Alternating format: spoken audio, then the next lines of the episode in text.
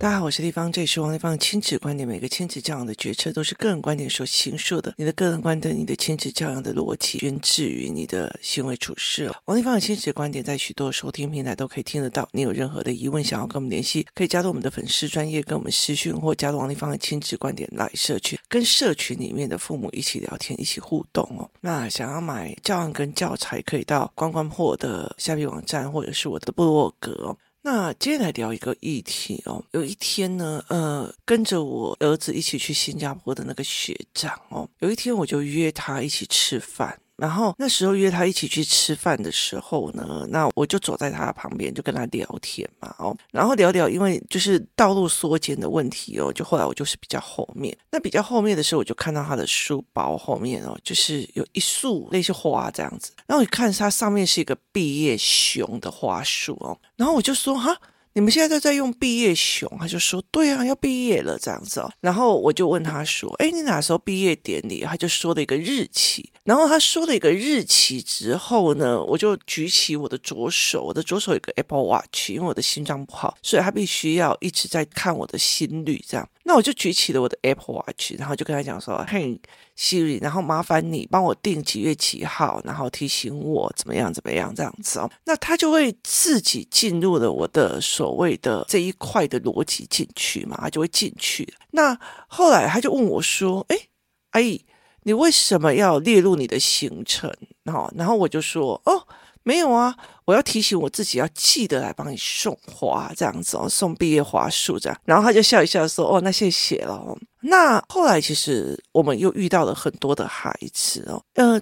有思考性的孩子有一些，其实我觉得在我现在目前认识的孩子里面，有几个小孩的发展让我觉得好特别。他们很有思考，也很有那样子哦。三年级、四年级，他要转五年级的时候，他会走中二模式、跟思考逻辑模式、跟忧郁模式、跟放出来的提莫美颂罗斯。可是真的让我觉得很舒服的是思考性人格的。思考性人格又分两种，一种是阳光思考性，一种。是心沉思考性，就是他人是心沉下来的那一种，那一种你永远都不知道他在想什么。他就算会想，他也可能会觉得啊，你这些蠢蛋，那什么逻辑？你这些猪八戒，那什么思维？你理解意思吗？他并不会是一个阳光的样貌这样子哦。所以其实我有一次哦，在工作室里面有一个妈妈哦，就是美玲老师语言班的时候，她就赶快把她儿子带上来，因为她那一天刚好她女儿。也要来台北，她小孩都蛮大。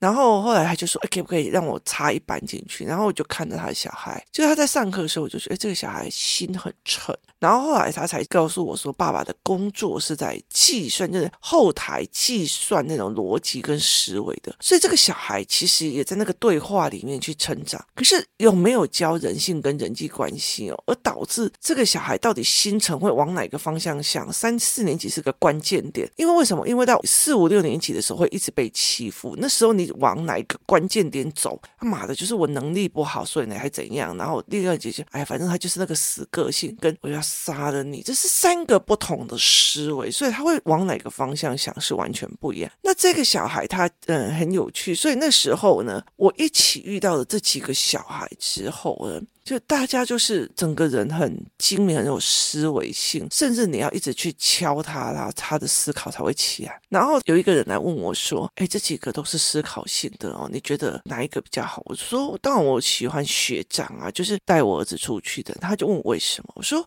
当那个时候，我在跟他讲：“哎呦，现在要毕业了，是吗？”然后我问他哪时候哦，然后他就跟我讲，那我就跟他聊这样，我就说：“那我要买花给你。”他是一种很坦然的样貌哦，他这种坦然的样貌就是人际关系之自在。然后，那我那天请他们吃饭。那他妈妈就一直说不可以啊，怎么样，有的没有的这样子，因为我后来去结账嘛，他妈妈就说啊，不行啊，你不能这样子啊，要我们请才对啊，我就说没有，因为你们那一天去到那里，就是去在新加坡的时候，就是第一天我儿子不太会集合的概念，所以是你一直在帮他，要不然他就落单了，所以这个东西要谢谢你们，而且你们昨天有送饼干给我儿子嘛，那他就跟我讲说啊，不是啊，那个饼干是回礼。就是这个小孩会说：“哎，你误会，那个饼干是回礼，因为他回来之后，我有把它做成他们的相片书送给他们，就包括校长啊，我儿子就拿着相片书，校长几个老师去送这样子，有去的一起去送，然后还送给这个哥哥这样，然后他们就拿了一个饼干来当回礼哦，所以他是用这样子的思维。那我那个时候就很清楚的一件事情，知道说。这个小孩就是人际关系的往来是很理所当然的，就是我帮你，所以他才会讲。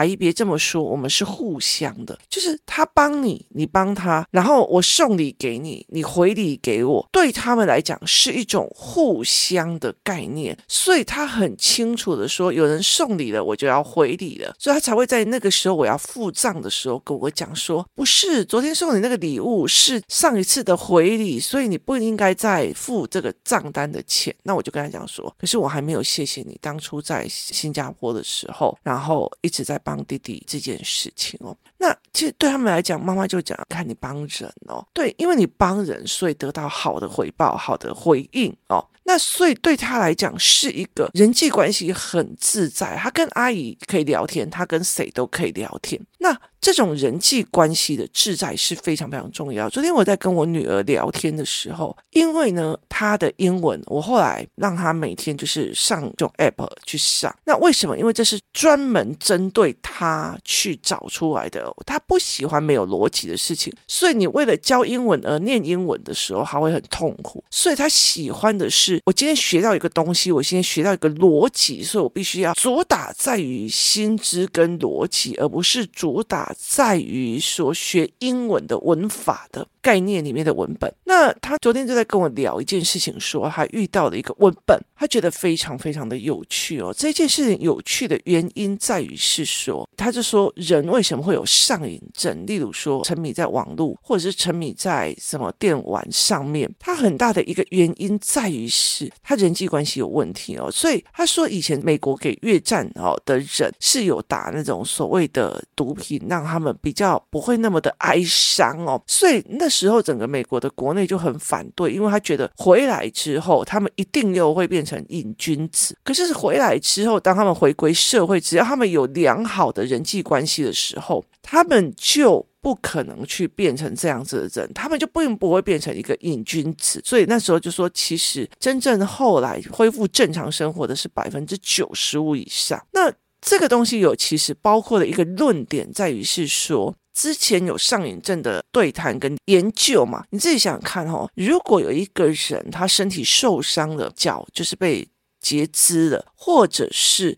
他经历了一个非常大的手术，必须要用非常多的所谓的麻药去去把它做麻醉的时候，那他为什么麻醉退了之后，他没有变成药物上瘾呢？那很大的一个原因是因为有很多人来探病啊，帮他复健啊，帮他干嘛？因为台湾的医疗真的是让我觉得非常非常厉害哦，包括是说哦，阿贝你好哦，今天我们要去复健了哟，怎样什么？甚至那边护士小姐啊什么的，就是对你。你来讲，就是这些护理人员对他们来讲就是善意的，然后所以他会让你觉得你要去赶快面对这个世界，所以。后来我女儿在聊这件事情的时候，她就跟我讲说：“妈妈，我现在可以很理解为什么你从小到大要让我去游戏团，而不是让我进去学校，因为学校它很僵化，一起上厕所要喝水了哦，要上厕所了哦，然后上厕所还要上给别人看，这是安全考量啊。所以其实它有一堆的那些东西，它并不会让你这么开心的喜欢跟人际关系相处，它也没有人际关系的自在，也一思。”就是说，我没有人际关系，我这个时候要聊什么？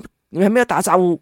哎，怎么没有打招呼？好、哦，他没有这种人际关系的自在，所以他会越来越绑手绑脚，越来越闷闷，他就快乐不起来。快乐不起来的时候，他一碰毒品，就觉得天哪，这我从来没有的快乐。那他也没有说好的朋友可以带他出去。很多人认为说，他们是因为朋友才吸毒的。或者是因为朋友才上瘾着，可是很多的部分是它其实是一个空虚感，一个真实社会不好玩的这个概念哦。所以有很多的那读书读很好的那个，他也很空虚，就一直打电动，一直打电动啊。有很多的爸爸回来，或者是很多人回来，因为他觉得在外面。虚假到我现在只想放松的人也很多，所以其实他是这样子的一个。概念哦，那所以后来我的女儿就跟我讲说：“哦，我真的觉得妈，我真的知道你在做什么，就是他们会喜欢跟人家玩，包括像美玲老师语言班有个小孩，就一直都很避暑啊。然后前阵子我们活动带领员一起去烤肉的时候，哦，他那个那个活泼的劲，然后打那个水球，打到全身都是湿的，然后开心的。然后我们那时候因为那个哥哥带我们看一个《阳光开朗大男孩》的一首歌，然后我就后来就举起来说：来，这有跳舞的就跟着跳的。”哦，那我们就有一个抽奖机会。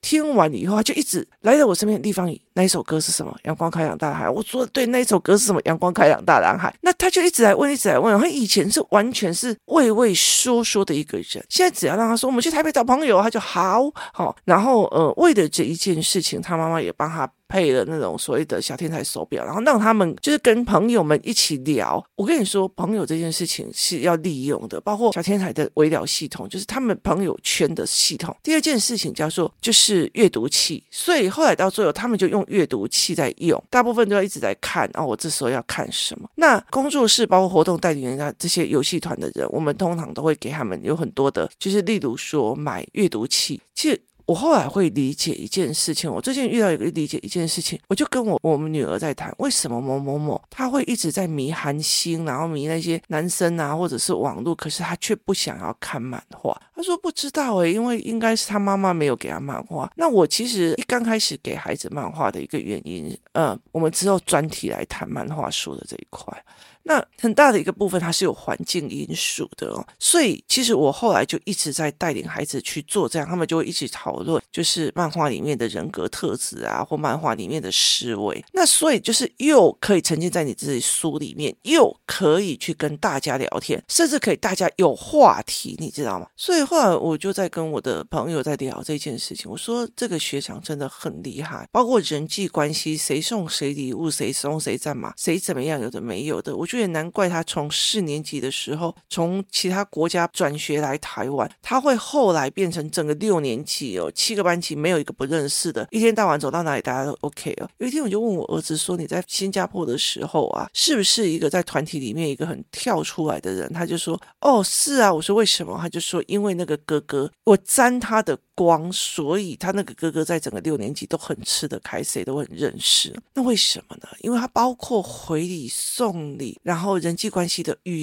言，然后包括他练得很熟的这些语言逻辑，他都练出来，所以他很自在，他很自在，所以他很自在。当你可以去看，哎，这是我们的回礼，这是我们送的，那你就觉得这是天烟呐，很厚，所以你就会一直在对他好，所以他看到的阳光面一定比别人还多的。就是你如果拿给他，哦，谢谢，哦，什么塞饼啊，哦，那你以后你就不会想要去帮他，所以你。有语言，有这些思维，慢慢的养出这个孩子，很容易阳光开朗的去跟人家相处，可以跟人家逻辑的时候，他得到的也都是好的，好的就是，哎呦，他怎么对我那么好，他怎么怎样哦？所以像我女儿就会觉得，哦，我生日什么大爷跟我生日快乐，小阿姨怎样，什么有的没有的哦？为什么我所有的不管脸书啊，然后赖呀、啊、什么都没有写我的生日，可是他们却会愿意来跟我说生日快乐，他们。专门来记住我的生日哦，所以后来其实我就会再跟他们讲说，其实人际关系的自在，第一件事情让你上瘾症不会那么的快的发生；第二件事情，它减少了你的空心症，因为你跟人家互动的时候，人家是因为想跟你相处而来的。第三个很重要的一个原因在于是人际关系哦。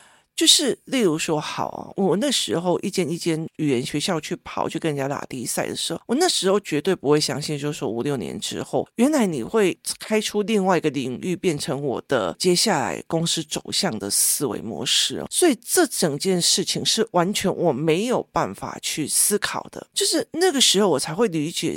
一件事情是我因为好奇你们就是学校是怎么走的，我因为好奇这个小孩的妈妈怎么养大他的，我因为好奇这个孩子的思维模式，我对他的价值观很好奇，所以我就会去理解，去想要跟他认识，所以我到最后我的资源是往外扩的。就这个妈妈就跟我讲说啊，我以前在那个国家是老师啊，所以你有那个国家的教育问题都可以问我啊，那你想要那些什么书啊，干嘛你都可以问我，我可以。可以帮你带哦，我偶尔会回去哦。你了解的意思吗？就是我其实是好奇他们的思维跟价值，而并不是只是为了说哦攀关系。在工作室里面有曾经遇到几个妈妈，就是她为了攀关系的，为了攀你这个关系，她是利用价值与利用价值，而我是一个。我好好奇你在想什么？怎么会养出这样的孩子？这个孩子不可能凭空的去养出来，他一定有他的逻辑跟思维可以去把他养出来哦。所以我就会很好奇的去看这一块事情。这对我们来讲才是一个非常重要的一个概念哦。所以在很多的过程里面，我就跟他讲，人际关系自在，它影响非常的多，包括语言，它包括自然而然的相处，包括我出去以后跟人家相处都很自在，包括。我可以很清楚知道你这样做决策的后面的思维是什么，然后思维开始可以往后扩充的时候，就叫人脉跟人际关系线，它就会变成盘面的思考逻辑。例如说，我看这个小孩的思维，我不会觉得哦，他怎么这么不认真？我会想后面有什么问题？是不是眼睛的问题？是不是什么的问题？所以，我如果当他去眼睛的问题，我就会去说哦，那请他去看一下光台。好，那如果是语言的问题，那我可能请他去看一下小蛙老师。那如果是什么的问题，我就会一个一个扩展出去，为了解决这个问题，负责这个问题。这个小孩的问题点，我会想要去支撑，所以我就会一直扩张我的思考范围、领域范围跟我的人脉范围。所以到最后就是一样一样的去变成这样子哦。所以我到最后就觉得，哎。这个东西是小郭老板认识，那个东西是谁谁谁认识？很大原因是因为我敢走出去，我愿意走出去，我的人际关系没有焦虑，我没有别人喜不喜欢我这个概念哦，我只是觉得说，哎，这个你的思维好有趣哦，我想要去知道。那理解思维这件事情，又是更有趣的一件事情。我知道了你的思维逻辑之后，我就知道我要不要跟你深交，或者是我要用到多少的。我宁愿别人欠我人情，我不要我去欠人家人情哦。所以我就觉得，哦，原来你的思维在这里，好，那就到这里就好了哦。那那就 OK 的，所以很多的时候我们在思考人跟人之间的时候，我就后来跟很多的妈妈在讲，我说他很厉害没错，可是问题是在于是他人际关系不放松、不自在，也不会瞎狼弄后，你听有意思吗？那他永远都是孤军战斗的一个人，他孤军战斗在现在这个社会很危险，因为你的孤独、你的寂寞会让你去做出很。多的错误的行为逻辑跟错误的行为模式哦，所以其实在这整个概念里面，团体有团体的好处，团体有团体的用，但是重点在于团体有团体的坏处。你经营的游戏团体，你去的游戏团体是不是这样在思维的，就用不同的方式来看哦。所以有很多的时候是，你可以不可以人际自在？我看到有一个游戏团体哦，有一个孩子去参加之后，以后只要看到某个小孩来，就用抖的，你知道为什么？因为他就是一直被打，一直被打，一直被打。可是对方就觉得啊，自己长出力量，自己长出，后来到最后，他只要精神一紧张，就热痉挛晕倒，就整个痉挛不是热痉挛，是痉挛，然后晕倒，然后口吐白沫，然后送医院。那不是一个正常的游戏团体，不要太 focus 在游戏团体之后，就是我们被团体落下的那种所谓的焦虑里面哦。你要清楚的知道，为小孩好是什么，为小孩不好是什么，这是一个非常重要的思维概念哦。你怎么去思考这件事情的，它很重要。所以其实包括说，哎，我给小孩什么，怎么怎么样的群体一起去去出去玩，现在在练什么，他都有。系统性的在跑的哦，那很大的一个原因就是，呃，像这次活动带领员哦，我就有看到一个孩子，他很想很想交朋友，可是他完完全全不知道他到底哪里做错了，为什么大家不想跟他玩？他没有哪里做错，只是他的语言出不来，他的逻辑出不来，然后他没有解读的语言去解读人际关系，而导致我被讨厌了，我被骂了，我不喜欢了，我被讨厌了，我被喜欢了，我被骂了。他要么就是取人喜欢，跟被别人。讨厌我，被讨厌了，我被骂了，我就是不好的，我就是好的。他一直在这种两边的架子跑来跑去。有一天他会累，有一天他会空，有一天他会酸的，有一天反反正我就是乱，反正我就是烂，要不然我就反正我就是优越。你们这些人都是烂货。他在这两边的天平里面走来走去，他反而并不是一件好事哦。那呃，这个学长其实让我看的一件事情就是，他什么事情都什么都好，人际关系自在哦。其实对我来讲，我也觉得很有趣哦。一直到现在哦，我我的国中同学说：“哎，王一芳，你荣总我认识人吗？我爸生病了。”我就现在想，几年没见面了，你这意思吧？可是对他们来讲，会觉得说：“啊，反正我跟你讲，你这个人是一个很 open 的人，你这个人是一个很自在的人，所以你应该都会帮。”这是一个谁提供给他？因为我就是这样子的人，就是跟谁聊，我聊的并不是你的，而是在看观点跟思维。当你有时候看到观点，哎呦，这个人自私的，那你就会退缩了，你就会往后缩一点点了，那你就觉得说，那就离他远一点了。所以人际关系向郎中后还要搭配一个叫做选朋友的判断能力哦，那这是一整套的系统，那是你的朋友要够多才会看到可信度不可信度，嘴巴坏心坏心好人嘴巴不坏，然后这个人只会抱怨，那个人只会推卸责任，这个人只会推，只要会推卸责任就代表他不承担，这是不可能好的。所以在这个过程里面，你的人际关系的自在是。很重要，你看清了这个人，你就觉得啊，哎呀，不要跟他讲太多了。那那你跟我怎么跟你讲这个样子多了，你都会听不懂。这是两个，当你看多的人了，说啊，反正不用跟他讲太多，他逻辑没有办法接的，所以你就尽量就是散，不要把自己。弄得这么的狼狈，判断人是 OK 不可以 K，然后相处自在，那你就自在。因为对我来讲啊，他的思维模式跟我们思维模式不一样，就是条件式的，讲一步做一步，讲一步做一步的，所以没讲他就不会把事情完成，没有完成他也没关系，反正又不是他的钱。所以我就说，光这一点你就去思考这一块，那你就没有必要去跟他谈，你就会人际关系相对自在，非常非常的多。所以这才是一个最重要的一个关系。那后来我在想说，人际关系很多的时候，我知道你的思维，我知道干嘛。他其实保护自己，他也是一个机会点，让孩子有更多的机会去了解别人不同的样貌跟思维逻辑，这才是让我觉得非常有趣的一件事情哦。你的孩子在人际关系里面，在人群当中自不自在，开不开心？有时候他越来越退缩的时候，他说到哪里去？或许你会不知道。今天谢谢大家收听，我们明天见。